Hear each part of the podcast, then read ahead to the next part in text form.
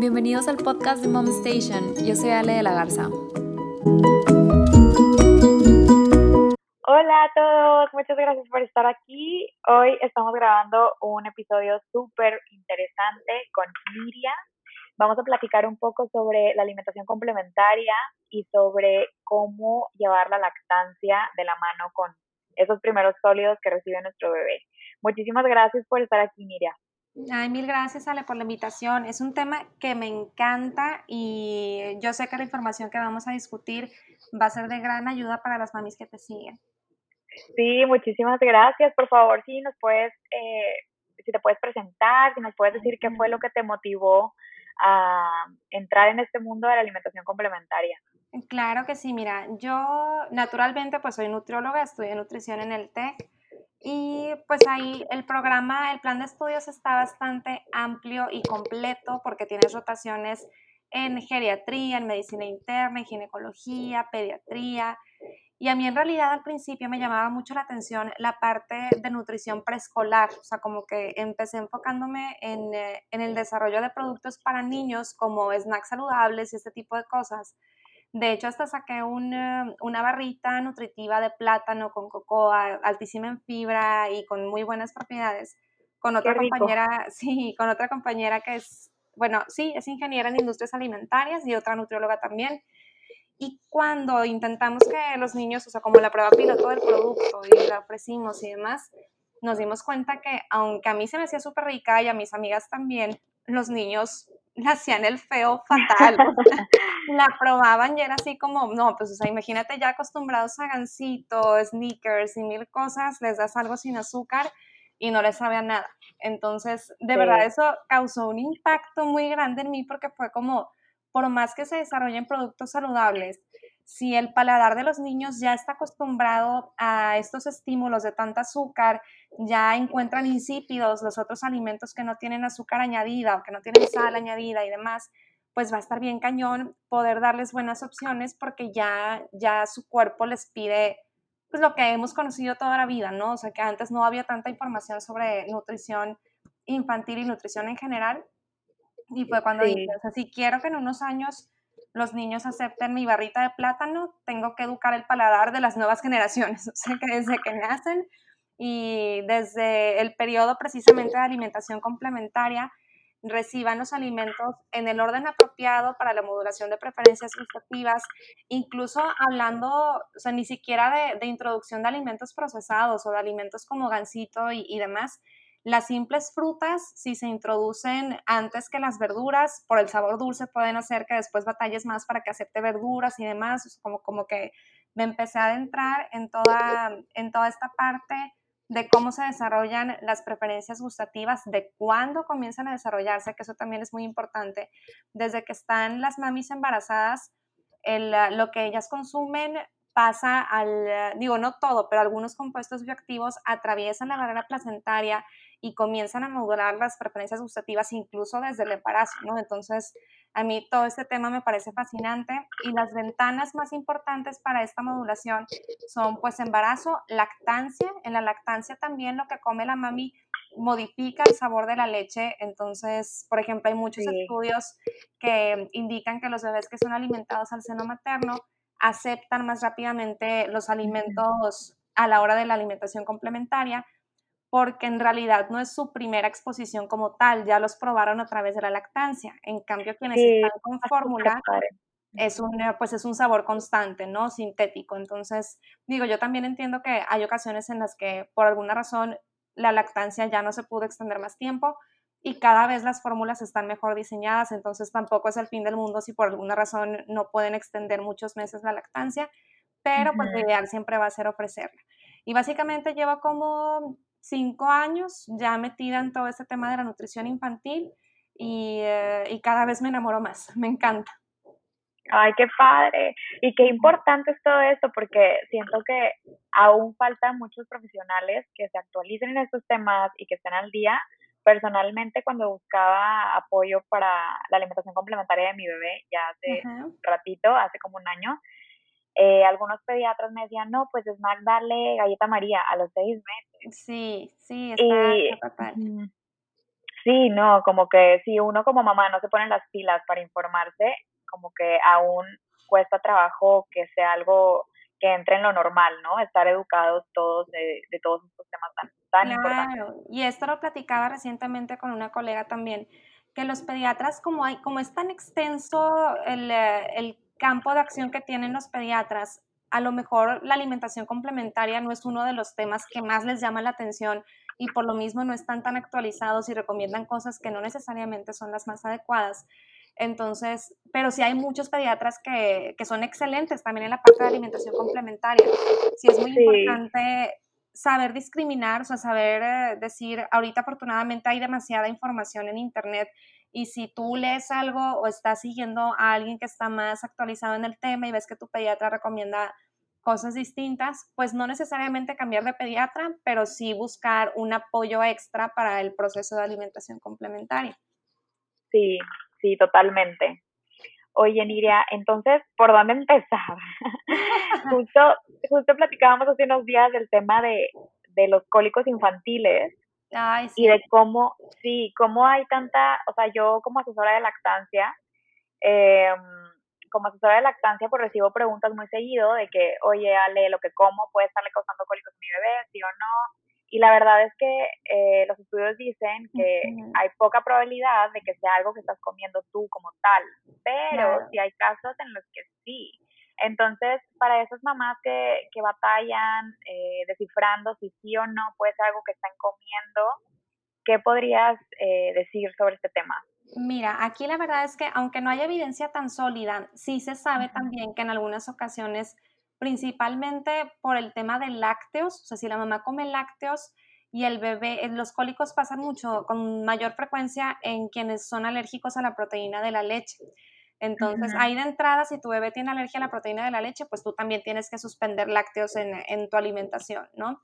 También alimentos como coliflor, brócoli, calabacita, no hay estudios tan contundentes, pero sí me ha tocado atender a, a, mamis que suspenden esos alimentos y los cólicos también desaparecen. Ahora, aquí esto es algo chistoso, también lo comentábamos antes, del efecto placebo. O sea que muchas veces a lo mejor el alimento ni siquiera es el que le está provocando los cólicos y es el estrés materno y al, al momento en el que la mami ya piensa que está haciendo algo para aliviarlo o en los estudios clínicos que se hacen aleatorizados de algunos bebés con, eh, con probióticos y otros en el grupo control y otros en el grupo placebo, que las mamás piensan que le están dando los probióticos, también se les quitan los cólicos, simplemente por el hecho de relajarse o de pensar ya, ya lo estoy atendiendo, ya estoy cumpliendo con mi responsabilidad de mamá de eh, solucionar la molestia que tiene mi bebé. Y es impresionante cómo el hecho de que ustedes estén tranquilas se transmite al bebé y muchas veces con eso es más que suficiente para solucionar los cólicos. Claro, sí puede haber también alimentos, como te mencionaba ahorita, que calabacita, brócoli, coliflor, lácteos, que pudieran ocasionar cólicos en el bebé. Y ahí, pues la manera de, la manera de estudiarlo sería eliminarlos de la dieta materna e ir introduciéndolos no al mismo tiempo, sino uno primero, otro después, y ver cuál es el que le está provocando las molestias y pues suspenderlo de, la alimentación materna. Sí, y yo te comentaba que, o sea, bueno, a mí me sucedió con mi bebé, que fue parte de por qué me quise certificar como asesora de lactancia, porque batallé muchísimo, porque las asesoras me decían, no, no, no, es que no es nada de lo que estás comiendo tú, no, no, no, así, porque es la recomendación actual, pero, pero está muy, eh, o sea, está bien estar informada como de los dos extremos, ¿no? O sea, claro que no es lo primero que le dices a la mamá que es por lo que está comiendo, porque es poco probable, pero si ya es algo tan recurrente, pues sí tener las herramientas y saber con qué tipo de profesional acudir para hacer ese esta dieta y, saber qué es lo que puede estar pasando. Y en realidad, pues ahí esa prueba y error, ¿no? Si hay alimentos comunes que, que, incluso adultos nos pueden provocar como distensión y, y, malestar estomacal, entonces es posible que también lo estén provocando en los bebés. Como dices tú, ahorita la recomendación actual no, no dicta como, ah, estos alimentos los tienes que suspender de la dieta para evitar cólicos sino es más como mencionábamos a prueba y error, ver, eliminar lácteos, por ejemplo, primero, y si no se le quitan los cólicos, pues bueno, no son los lácteos. ¿Cuáles, o sea, como investigar cuál es la dieta normal materna e identificar cuáles pueden ser los posibles alimentos responsables del cólico. Sí, súper bien. Qué padre que estás tan informada y, dispuesta para, para quien está en ese momento de crisis poder entrar, porque realmente... Sí, no, yo, llegan mamis unas, digo, también influye mucho la personalidad de cada mamá. Y esto sí, yo lo tengo ya súper claro. O sea, bueno, no casualmente, porque sí ahí lo que influye es el estrés. Las mamás más relajadas son las que menos problemas gastrointestinales tienen con sus bebés. O sea, sí es bien importante no frustrarse tanto. Y yo sé que también puede ser muy fácil decir, ay, no, no te, no te frustres. Si tu bebé llora y llore, y pues cómo no me frustro si, si por más que intento no, no cesa el llanto. Entonces, o sea, es un esfuerzo consciente, pero sí ayuda muchísimo a los bebés ver a su mami tranquila. Sí, y bueno, a mí mi experiencia fue así de que el pediatra es súper prolactancia y todo, pero no actualizado al 100 en el tema. Y me decía, eh, no, es que pues no te la bañes con lo que comes. Y yo, ¿qué quiere decir eso? O sea... Súper vaga la recomendación. Ajá, sí. Y yo, mamá primeriza, este, pues sí me había informado de lactancia y ya sabía que podía comer de todo, pero ¿qué quiere decir no te la bañes con lo que comes? y ahí me tenía este, súper preocupada, yendo con gastropediatra, y me decía, no, es que son normales los cólicos los primeros tres meses y yo sí ya sé, pero hay algo yo que puedo hacer como para ayudar un poquito, porque ya tenía mi bebé pues con los medicamentos y todo y no ayudaban nada. Y sí, y me decía, no, pues si a los tres meses sigue así, tráemela. Y yo, o sea, tres meses así, no, voy no la bebé sufriendo y tú también, sin poder dormir. Es que en realidad, o sea, los cólicos, cuando la definición tal cual de cólico infantil te dice, el bebé llora en promedio más de tres horas por día y esto sucede tres o más veces por semana. Imagínate esa dinámica familiar de estar con tu bebé llorando más de tres horas diarias y que suceda recurrentemente durante la semana.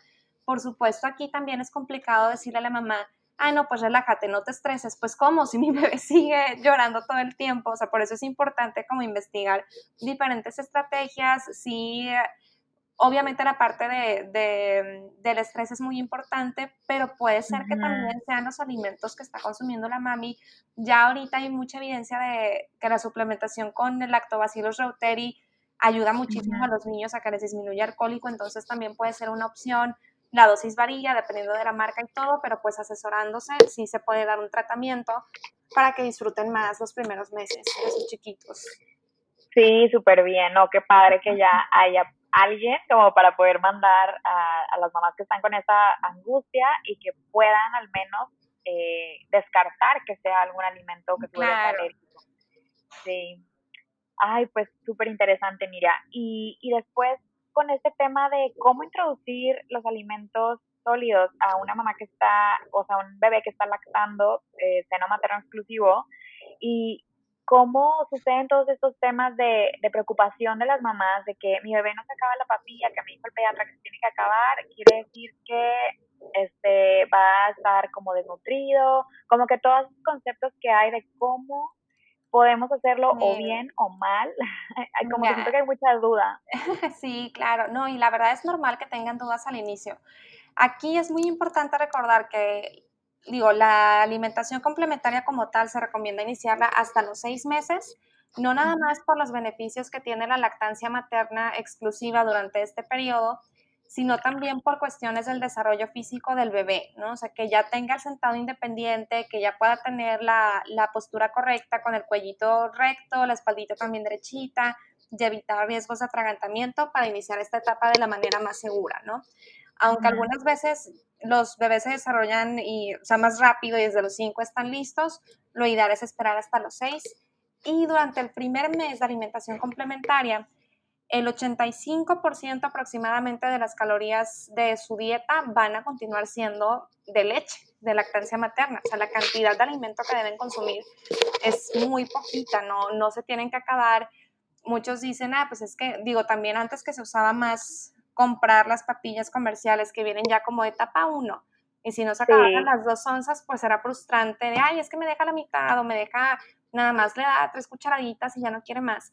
En realidad, ese primer mes de alimentación complementaria, a lo mejor van a iniciar comiendo precisamente tres, cuatro cucharaditas y fue lo único que quiso, no pasa absolutamente nada, no se va a desnutrir, no va a tener ningún problema. Ese primer mes es más como para exponer a texturas nuevas. Antes nada más conocían la, consistencia líquida de la leche, entonces es ah, que se acostumbren a esta consistencia ahora en papilla sabores diferentes, porque no es lo mismo probar, como decimos, a través de la lactancia materna, las esencias de los sabores, pero no son tan directas o fuertes como cuando ya se los das directamente en su paladar. Entonces, este proceso de que vayan conociendo los diferentes alimentos, el primer mes prácticamente ni comen, o sea, comen poquito y em, digo, si hay bebés que te sorprenden y desde la primer probada ya parece que llevan comiendo papilla toda su vida y, y se acaban todo, pero también hay algunos que, que, comen muy poquito y se tardan más y eso es lo normal, o sea, que vayan poco a poco. Aquí la manera de empatar, como lo ideal es continuar con lactancia a libre demanda, la manera de hacer como este match entre lactancia y que no interfiera la lactancia con que quiera consumir alimentos es regular los, ah, los horarios durante el día, ¿no? O sea, por ejemplo, si se levanta en la mañana, no, no es recomendable que lo primero que haga sea ofrecerle papilla, porque obviamente va a tener hambre de, su, de haber estado dormido tanto tiempo. Y, ah, y, lo cómodo y lo que conoce pues es la lactancia, entonces primero que tome su lechita en la mañana y no ofrecer inmediatamente la papilla porque pues está lleno. Dejar pasar por lo menos 45 minutos, una hora de cuando ya tuvo su primer toma de leche y entonces ofrecer la papilla en un momento en el que no está lleno, pero tampoco se está muriendo de hambre. Porque si tienen mucha hambre, van a estar necios y va a ser más difícil que quieran estar experimentando con cosas a las que no están acostumbrados. Entonces sí. Totalmente. Claro, y ya, ya sea que se la quieras ofrecer Normalmente el primer mes, pues son con dos veces al día que le ofrezcas alimento está perfecto. Si está comiendo muy poquito, puedes ofrecerle una tercera vez también, pero siempre tomando en cuenta esto, ¿no? Que no sea justo después de, de haber recibido su toma de leche y tampoco después de tres horas de no haber comido nada, porque probablemente se va a poner necio y no va a querer. O sea, hay que encontrar como este sweet spot entre que ya le diste leche y todavía no tiene mucha hambre, entonces tú ahí como mamá vas viendo en qué momento se le ofrece. Claro, que tenga interés. Y si ves que no está receptivo, o sea, cuando algo, uno de las, una de las señales importantes para iniciar la alimentación complementaria también es que el bebé tenga interés por los alimentos, que te vea comiendo a ti y te siga con la mirada, que vea, que vea cómo te llevas el alimento a la boca, incluso que extienda la manita como que ya queriendo probar otras cosas. Y también es súper importante, a pesar de que la recomendación de la textura correcta durante los primeros dos meses es papilla, es importante también que experimenten con los alimentos enteros. O sea, tú le vas a estar dando papilla directamente a la boca, le puedes dar una cucharita también a tu bebé para que imite el movimiento y vaya practicando, pero también ponerle alimentos, no sé, una zanahoria completa, precocida, para que la agarre y la, chupe y le, alcance a, rascar lo que pueda consumir. Obviamente, ahorita que hablemos también de técnicas de alimentación, la parte de baby led weaning y bliss y demás, yo sí a pesar de que hay muchísimos tutoriales, yo me imagino que tú como mamá también los has de haber visto ya, de cómo empezar con eh, Baby Led Winning desde el inicio de la alimentación complementaria, yo no lo recomiendo. Por una, porque el bebé puede quedarse corto en la cantidad de alimento que deben de consumir. O sea, ¿qué tanto, puede, ¿qué tanto puede rascarle a una zanahoria cuando todavía no tiene fuerza suficiente en su mandíbula, en su lengüita? O sea, esto toma, ah, necesitan practicar primero con texturas que pueden deglutir y em, hay videos en los que incluso están los bebés arqueándose, rojos, que casi se están asfixiando y, te dicen, no, es lo normal, ahorita lo va a sacar solo, déjalo, no sé qué. Siento que, o sea, pienso que es un estrés innecesario, que no, no hay por qué exponer al bebé ni a los papás también. Qué susto estar cada, qué, qué estrés que cada tiempo de alimentación sea con este pendiente de que no se vaya a atragantar o monitorear su, eh, en inglés se dice gagging, no sé cómo se dice en español, pero eh, que regresan del alimento cuando se están ahogando, pues como el reflejo. O sea, yo pienso que esto puede hacer un poco más estresante toda la experiencia de alimentación complementaria y en realidad no es necesario. O sea, puedes ir avanzando con papillas, que agarre los alimentos, pero en, eh, en tamaños en los que sea imposible que se los meta completos a la boca para, para deglutirlos. Y ya a los 8 o 9 meses, que ya tiene más fuerza en la mandíbula, que ya su lengua se mueve arriba, abajo, a un lado, a otro, y, y los movimientos mandibulares son circulares también, o nada más de abrir y cerrar, ahí entonces ya empezar a avanzar en texturas, que también es muy importante. O sea, aquí es, eh, bueno, según lo que me explicas ahorita y lo que me, en mi época investigué, pues que el trozo de alimento tiene que ser de cierto tamaño para podérselo dar como para explorar, ¿no? Claro, y cierta textura también. Exacto. O sea, por ejemplo, si son, eh, yo siempre les digo, ya que llegan a, a la edad de 8 o 9 meses, que empieza a ser más basado en alimentos enteros que en papillas, una manera de tú como mamá darte cuenta si es una textura adecuada es que tú puedas meterte, por ejemplo, la zanahoria cocida a tu boca y poderla deshacer solamente usando tu lengua y la fuerza de tus labios, sin usar dientes. Ok. si tú lo puedes deshacer así, entonces es seguro que tu bebé se lo coma en esa, en esa modalidad. Ok, qué interesante. ¿Y el método Bliss? Ese está mejor, ese es como una adaptación del BLW que ya toma en cuenta o sea, por ejemplo, en el Baby Led Winning no, no te dicen específicamente con qué alimentos es recomendable iniciar. Y eh, sí se ha visto que o sea, si sigues el Baby Led Winning como tal, puede haber deficiencia de hierro, de vitamina A, por no estar introduciendo los, los alimentos apropiados. En el Bliss ya toman en cuenta estos puntos y sí te recomiendan pues ofrecer alimentos altos en hierro, altos en zinc, en vitamina A y ya mencionan también la parte de los tamaños adecuados. O sea, ya, ya no es nada más de que, ah, bueno, sí, que coma lo que quiera y al ritmo que quiera, porque también si sigues el BLW y, y le pones, por ejemplo, o sea, si no te asesoras adecuadamente en cuáles son los alimentos que necesita, pues puedes ponerle, por ejemplo, mango, plátano, galletas María y eh, pera, o sea, puras frutas y que coma lo que quiera, pero pues le está faltando carnita, pollo, verduras, cereales integrales, o sea, es muy importante. Sí, la ventaja de, ambos métodos es que respetan el apetito del bebé, o sea, que el bebé come lo que quiere y o la, la cantidad con, hasta que se sienta satisfecho, ¿no? Pero esto también puede aplicar perfectamente para cuando los estamos alimentando con papillas. En mi página hace unos meses les puse dos ejemplos, dos videitos muy claros de un bebé que tiene hambre y otro que ya está satisfecho y le siguen ofreciendo y ni siquiera voltea a ver el alimento, voltea la cara hacia el otro lado, se hace para atrás. O sea, ya cuando, a pesar de ser papilla, si el bebé está teniendo estas señales, pues ya, ya terminó. O sea, no, no tenemos por qué forzarlos a que dejen, como se decía antes, plato limpio, que coma hasta que se sienta satisfecho y cuando tenga hambre, los bebés comen por hambre, no por emociones, ni por ansiedad, ni lo que sea. O sea, comen cuando tienen hambre. Cuando tenga hambre va a volver a comer y te va a volver a pedir. Y aquí todo esto se relaciona también con lo de la autorregulación de comida cuando ya eres adulto, ¿no? Exacto, sí. Sí, sí, sí, completamente. O sea, nosotros, todo, ahorita hay una ola muy fuerte también de, apenas está empezando a popularizar la alimentación intuitiva, que está excelente, porque te dicen, o sea, come escuchando las señales de tu cuerpo. ¿Tienes hambre? Pues bueno, te preparas y también obviamente pues buscar alimentos saludables, no, no escuchando las señales de tu cuerpo que quieren pizza nada más y le vas a dar pizza todo el tiempo.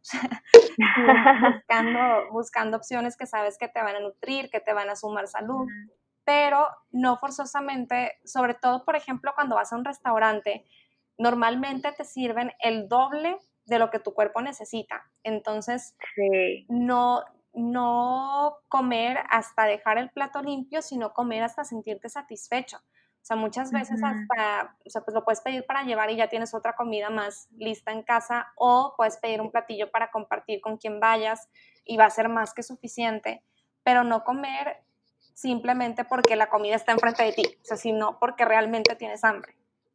Sí, eso parece como, como muy obvio, pero sí hay que estarlo recordando, porque hay veces que dices, ay, esto está tan rico y nunca como esto, que me lo tengo que acabar.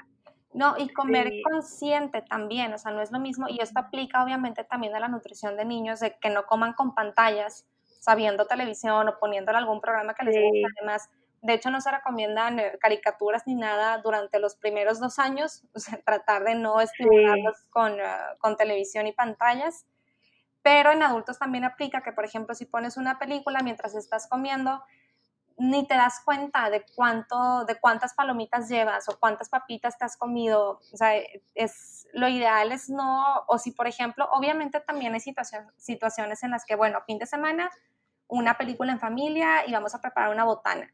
Ahí la recomendación es, sírvete la botana en un platito, ve cuánto te vas a comer y come directo de tu plato, no directo del bowl enorme que tiene comida infinita y sigues comiendo, comiendo, comiendo sin darte cuenta de cuánto llevas, ¿no?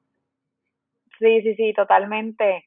No, y todo eso es muy importante porque hay veces que caemos en los típicos errores de que sabes que lleva una semana y por dentición no quiere comer, entonces sí, recurro a la pantalla para que, o sea, no sé, siento que ok, cuando es un bache así de un par de días, pero luego se nos llegan a hacer malos hábitos como papás que luego son difíciles de quitar.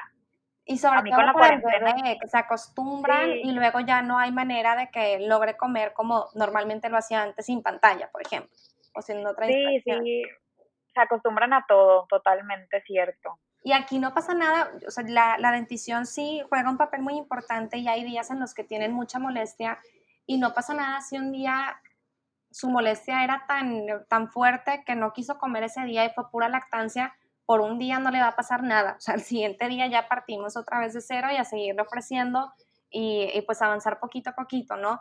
Pero no recurrir a estas estrategias de pues ponerles pantallas y demás. Lo que sí puede funcionar, por ejemplo, y que no está mal, es en el, em, a la hora en la que vaya a comer, pues poner alguna musiquita de fondo relajante para niños, o sea, una musiquita amena que, a tu bebé le guste, puede ser a lo mejor algún playlist que, ya sepas que es su favorito y se lo pones de fondo para ponerlo de buen humor y que el, tiempo de comida sea más disfrutable para tu chiquito, eso sí se puede hacer sin problema. Ok, y esto que mencionas del tiempo de familia, ¿qué tan importante es, Miriam? O sea, ¿qué tan importante es comer todos juntos, eh, como convivir? Muchísimo, o sea, sí, desde chiquititos que vean que el, cuando tú estás comiendo, y de hecho también esta funciona, si por ejemplo tu bebé está en su periquera, tiene su papilla, tú le estás dando y al mismo tiempo tú tienes tu plato y estás comiendo con él de lo mismo, a lo mejor todavía no está tan grande, entonces su papilla es de, no sé, brócoli y tú también te sirves brócoli y aparte lo demás que vas a comer, ¿no? Incluso pasa que el bebé extiende la mano hacia tu brócoli y se lo quiere llevar a la boca y está perfecto. O sea, dejarlo que coma de lo que tú estás comiendo también, o sea, todo nutritivo en todos los platillos, pero que sea un momento de convivencia y sobre todo que la alimentación no sea asociado a momento de estrés, sino a, a un momento que van a disfrutar todos en familia, que esté ahorita, por ejemplo, la cuarentena, yo creo que eh, es mucho más fácil poder llevar a cabo esto. A veces por el trabajo el papá no está, cuando son más hermanitos, pues que tienen actividades en diferentes horarios y demás. Pero ahorita es una oportunidad excelente para implementar estos tiempos de comida todos juntos.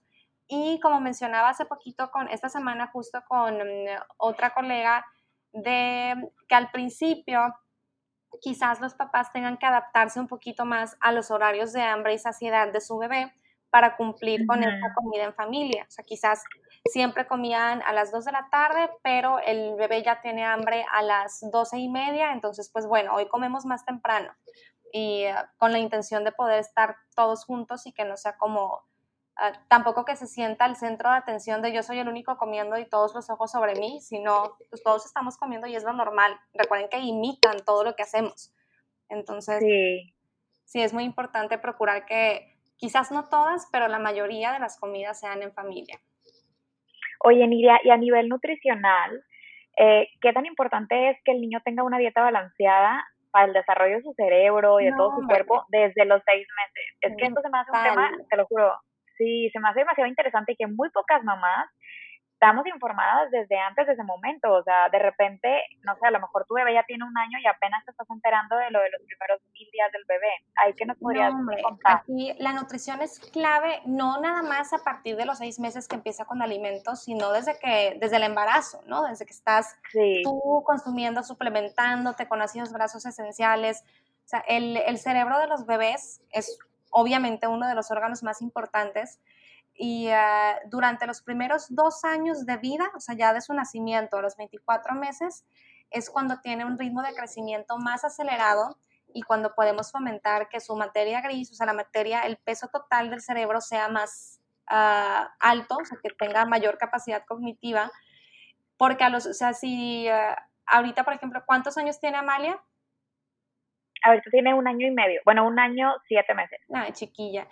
Normalmente, no sé si recuerdas cuando no estaba la cuarentena, ibas a la cita con el pediatra, también se les mide el perímetro cefálico, el perímetro de la cabeza. Sí.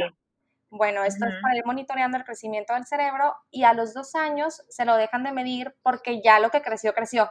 Entonces, wow. exacto, sí, o sea, sí, así es de relevante, ¿no? Obviamente sí puede crecer un poquito más, pero ya es insignificante comparado con el crecimiento que tienen durante los primeros dos años de vida, ¿no?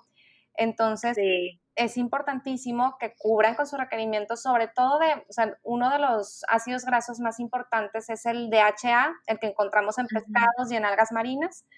Entonces, los primeros seis meses lo reciben a través de la lactancia, siempre y cuando la mamá coma pescado. Si no come pescado, es importante que se suplemente ella también, ¿no?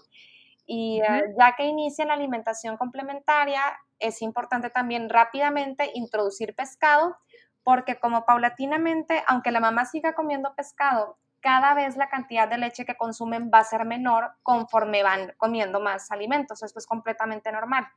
Entonces es importante que el bebé directamente esté recibiendo su alimentación pescado dos veces a la semana para que cubra con este requerimiento. El hierro también es vital para, el, para la función adecuada del cerebro, por, la, por el tema principalmente de oxigenación y también participan en otras reacciones, ¿no? Entonces, cubrir el requerimiento de hierro, de vitamina A, de vitamina D. La vitamina D también es muy frecuente ah, tener deficiencias, entonces incluir huevo, el pescado también tiene vitamina D.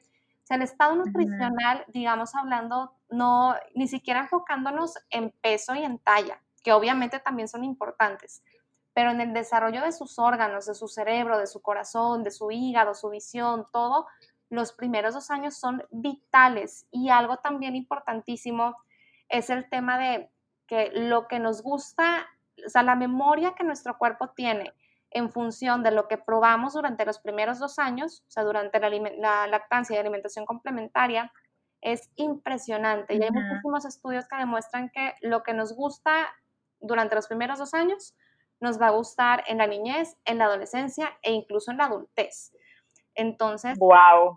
sí, no, está impresionante. O sea, si tú promueves una alimentación balanceada, con alimentos nutritivos durante los primeros dos años de vida de tu bebé, aunque en ocasiones llega a tener comportamientos piqui o melindrosos que son completamente normales, ya la memoria gustativa va a ser mucho más sencillo que tanto durante la niñez como en la vida en general, pues tenga este gusto por alimentos nutritivos, ¿no? Sí, es una trascendencia impresionante.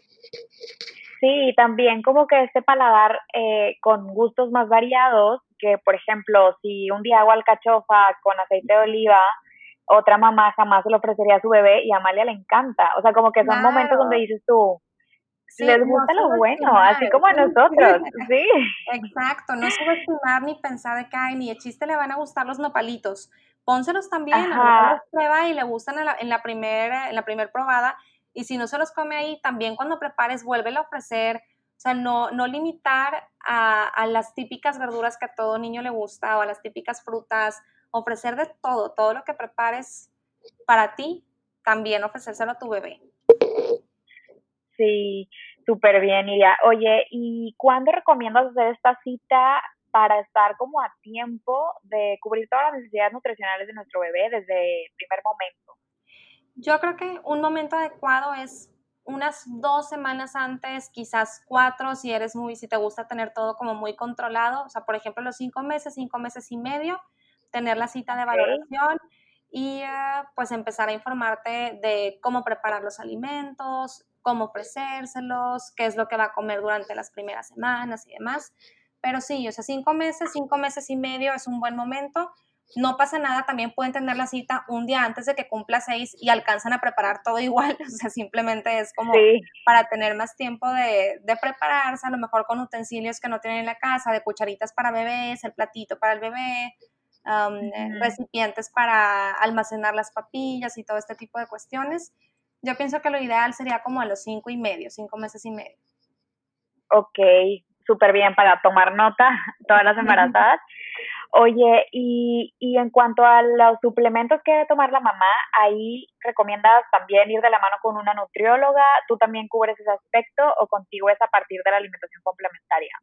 No, sí cubro ese aspecto. Yo sí recomendaría más, o sea, mi fuerte es la parte de alimentación complementaria. Si quisieran asesorarse conmigo en tema de suplementación, también les puedo ofrecer asesoría, pero sí tengo colegas que esa es su área de expertise tal cual y les pueden dar información más completa de la básica que yo conozco en, nutrición materna, ¿no? O sea, yo me voy más a la parte del bebé.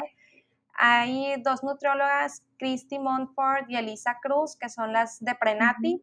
Ellas son... Ah, ok, sí las conozco. Sí, sí, sí, si las buscan como prenati, ellas ven a las mamás incluso desde preconcepción, embarazo y posparto y se saben de pe a pa todas las marcas de suplementos, las que se pueden conseguir aquí, las que se tienen que pedir en Estados Unidos.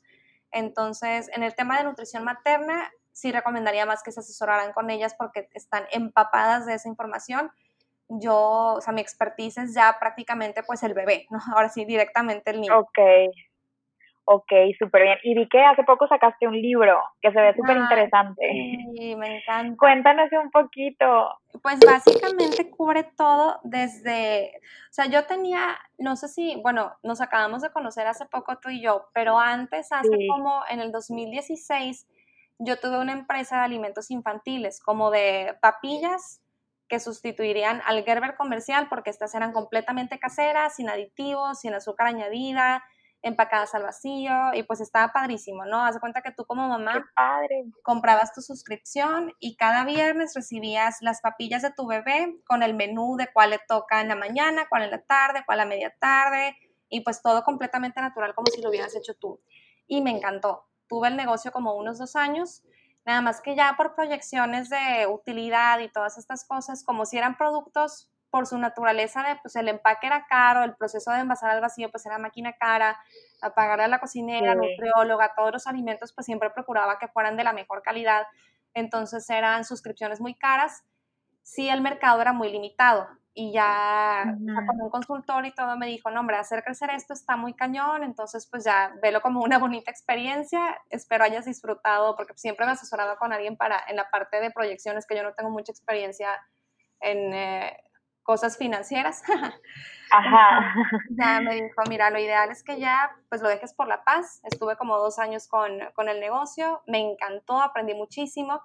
Y cuando lo cerré dije, oye, pues es que la verdad yo quisiera que muchos niños pudieran tener esta nutrición cara que yo ofrecía a través de los productos, que la puedan tener preparada directamente en sus casas desde que comienzan a, a probar alimentos diferentes de la leche y sí pensé, dije, pues voy a hacer, voy a compartir mis recetas en un libro que hable sobre toda esta etapa, ¿no? O sea, los, los primeros dos años de vida de los bebés. Y, em, y, pues bueno, dije, como que no se me antojaba hacer nada más el recetario así tal cual de, bueno, pues ahí les va para que preparen todas sus casas de manera sencilla. Y, em, y decidí hacerlo más como platicado cada etapa porque es importante iniciar en este momento, porque es importante que sean estos alimentos y no estos. Obviamente sí vienen todas las recetas, pero pues ya me fui más a explicar detalladamente el por qué y todos los beneficios de, seguir este esquema que yo le llamo educación temprana al paladar. Y, em, y pues me fui también un poquito más adelante porque yo, mi fuerte con la empresa era niños de seis meses a 15, 18, porque ya hay pues papillas prácticamente, de hecho a ellos no les vendía papillas, era más como la, la mezcla de los alimentos machacaditos, pero también empacados y así. Y eh, como empecé a leer también sobre los primeros mil días, muchísimo, digo, desde antes, pero me empapé de más información, pues dije, va, me aviento el libro para la nutrición durante los primeros dos años y eso es lo que abarca, los primeros 24 meses. Oye, pues muchas felicidades, se ve padrísimo y siento que de verdad es algo que te apasiona mucho y que claro que va a ayudar a muchísimas mamás a sentirse tranquilas con la alimentación que está recibiendo su bebé y pues obviamente si, o sea, adicionar con una consulta tuya, pues perfectísimo, pero tener el libro en sí, siento que, sí, no es que te lo juro, como que encontrar profesionales que estén tan actualizados y tan apasionados y tan comprometidos por el bienestar de nuestros bebés, no es tan fácil de encontrar, o sea, realmente te tienes que poner a buscar y saber que hay eh, personas así como, como tú, tan comprometidas, la verdad es que me emociona mucho. Ay, qué linda, Ale, qué linda. Estoy segura, o sea, sí, o sea, no, no porque lo haya hecho yo, pero la verdad sí lo hice con mucho cariño, con mucho amor, trae toda la información que sé que más necesitan, que más me preguntan, porque pues también en consulta de repente hay temas en los que no profundizas tanto y aprendes con las mamás, o sea, de cosas que se van presentando y también vas incrementando como tu pues tu, campo a, esos temas en los que de los que no estabas tan empapado y luego empiezas a investigar más y pues cada vez se hace una, asesoría más completa, ¿no? Conforme vas atendiendo diferentes casos y me fascina. O sea, yo encantada, todas las mamis que nos estén escuchando, las dudas que tengan de alimentación de sus bebés, fascinada las atiendo. ¿Y, ¿Y cómo te pueden encontrar? De una vez, si puedes Mira, decir cómo te encuentran en Instagram. En Instagram mi cuenta es niriatrevino.nutrición, es N de no, las dos y latinas, niriatrevino.nutrición. Y Facebook, la verdad es que lo tengo súper abandonado, entonces ese ni se los paso porque hace años que no subo nada. La cuenta principal, pues, es esta de Instagram. Ok. Oye, y así como un recap, resumen, en cuanto a lactancia y alimentación complementaria, lo que mencionabas es continuar con la libre demanda en la lactancia, pero, o sea, como que sigue siendo lo principal durante todo el primer año, ¿no? Así la leche materna. Sí, digamos que la leche materna, digo, continúa libre demanda, pero sí respetar lo que mencionábamos de horarios, de que no, no ofrecerle el alimento cuando acaba de terminar su toma para que sí tenga más hambre, porque aunque la leche es el alimento por excelencia durante los primeros seis meses, a partir de ese momento ya necesita nutrientes que la leche no les aporta. Entonces, si continúan consumiendo todas sus calorías o la mayoría de sus calorías mm, de la leche materna sin incrementar paulatinamente la cantidad de alimentos, sí pueden llegar a tener deficiencias. Aunque en peso estén bien y en talla estén bien, hay micronutrientes que, por ejemplo, deficiencia de hierro, que es de las más comunes, o deficiencia de vitamina A, si tú ves, hay una publicación que puse también hace tiempo ahí en mi, en mi cuenta sobre cómo las proporciones se van invirtiendo, o sea, como decíamos ahorita, el primer mes el 85% de las calorías viene de la leche, el primer mes de alimentación complementaria, pero después baja a 75, después a 60, después es 50-50 y ya para el año es como un 45% leche y 55% alimentos, o sea, se invierte. Ya al momento de los 12 meses ya tienen que ser más lo que reciben de alimentos por toda esta cuestión de, de nutrimentos que la, la, lactancia ya no es capaz de, de, cubrir. Sí, y eso que mencionas también de lo del peso es súper interesante y, y también muy importante porque no porque veamos que el bebé está feliz, rellenito y todo, quiere decir que se está desarrollando óptimamente, ¿no? Exacto, es importante cubrir requerimientos de todos los micronutrientes y todo es paulatino, o sea, también sin estresarse, hay bebés que, que avanzan más rápido que otros y ah, hay unos que me impresiona que desde los seis meses ya se acaban hasta tres onzas y quieren comer tres veces al día, hay otros que empiezan comiéndose una y hasta el segundo mes es cuando ya le estamos llegando a las dos, pero pues es ir avanzando ah, con base en el ritmo de tu bebé Claro que si hubiera una situación en la que el niño no está ganando peso o está estancado o de plano no quiere comer nada, ya las recomendaciones son más específicas y hay que ahondar un poquito más en el caso. O sea, esto es como la recomendación general para un bebé que está creciendo sano. Ok, sí, que, que importante también eso, que estar al pendiente, que si no está fluyendo de la manera óptima, pues es una asesoría obligatoria. Así es sobre todo por la relevancia que tiene, como mencionábamos ahorita, la nutrición durante los primeros dos años sobre el estado de salud de toda la vida, literal. Oye, pues no sé si viste la serie que se llama Bebés en Netflix. Sí, sí vi. Está padrísimo. Me llamó muchísimo, sí, me impresionó el dato que comparten de que si los bebés estuvieran bien nutridos desde el principio, el IQ a nivel mundial aumentaría. Exacto, sea, sí, sí, está impresionante.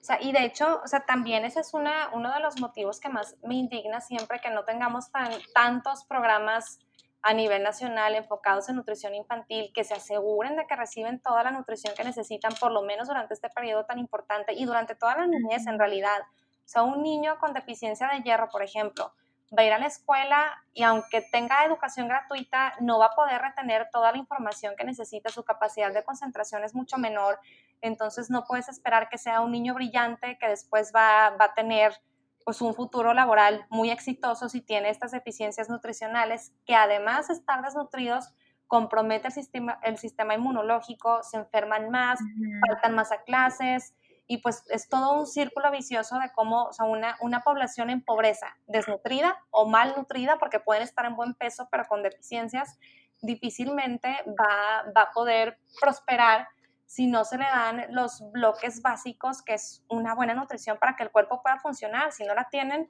va a estar muy cañón. Entonces sí, ahí también ese es otro, digo, es otro tema completamente diferente del que estamos abarcando ahorita, pero que sí, sí vale la pena informarnos más y ver cómo pues podemos pedir programas adecuados para los niños mexicanos, ¿no? Que si vieron el documental y si lo conectan también con lo que estamos platicando, sí es clave que reciban todo lo que necesitan durante los primeros mil días de vida. Sí, y sobre todo que es realmente responsabilidad de los adultos. O sea, los bebés hacen lo, y, y comen lo que nosotros les damos. Entonces, si es algo que nosotros podemos hacer por su bien de toda su vida, como dices, pues, ¿por qué no hacerlo? Sí, sí, sí, tu bebé no va a comer algo que tú no le pongas enfrente.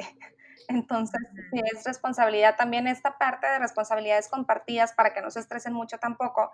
Su responsabilidad como mamás es que su bebé en su plato siempre tenga alimentos que lo nutren y que necesita en esa etapa.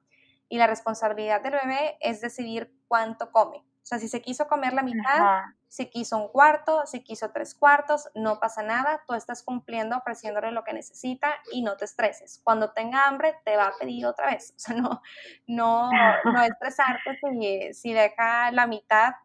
Recuerden que los bebés comen por hambre, no por tener la comida enfrente. Entonces, sí es muy importante también respetar esa parte y no, pues no agobiarse si, si están comiendo. Aquí también pues es esta cuestión, ¿no? Si tu bebé está creciendo bien, está subiendo de peso, está avanzando, también muy importante en toda la parte de, del gateo, de caminar, o sea, en, otras, en otros parámetros del desarrollo físico y, ah, y motriz, pues entonces quiere decir que está creciendo bien. Hace popó todos los días o un día sí, un día no, pero en buena consistencia, sigue haciendo pipí, mocando el pañal, cuatro o cinco veces al día, o sea, quiere decir que estás haciendo las cosas bien. Ya si tu bebé empieza a verse debilitado o menos receptivo o con eh, signos y síntomas, pronto les voy a poner también una publicación sobre cuáles son algunas señales de deficiencias de micronutrientes para saber identificarlas en caso de que se presenten. Pero si todo va bien, pues no, no estresarte y continuar disfrutando de la alimentación, como decíamos, juntos, en familia, sin hacer de, de la alimentación un caos. Ay, Niria, pues muchísimas gracias por estar aquí. Seguramente esta información va a ser de mucha utilidad, los mamás van a estar más tranquilas y van a saber hacia quién acudir o dirigirse para cuando tengan esta etapa y estos, estas dudas, porque realmente necesitas a alguien que vaya de la mano contigo, porque aunque hayas estudiado, investigado y todo, a la hora de la hora, eh, la preocupación de mamá que tenemos es más grande. Entonces, está bien padre tener a, alguien ahí que te acompañe. Así que ah, muchas gracias por aceptar esta invitación y compartir. Gracias a ti, Ale. Me encantó, me encantó estar hablando de este tema. Muchísimas gracias y felicidades por este proyecto tan padre que tienes y por ayudar a las mamis también con toda la parte de lactancia, que es todo un tema y muchísimas veces también es muy frustrante yo ya te he mandado a varias, les he pasado tu contacto porque como Ay, muchas gracias. hay que reconocer cuál es el, expertise de cada quien. Yo no estoy certificada en, en, lactancia, en asesora de, lactancia y me encanta esta labor que haces. Entonces, felicidades. Muchas gracias, Mira, Mira, por seguimos en contacto. Claro que sí. Un abrazo. Un gusto y bonito día. Gracias por escuchar. Bye. Hasta la próxima. Síguenos en mom.station en las redes sociales.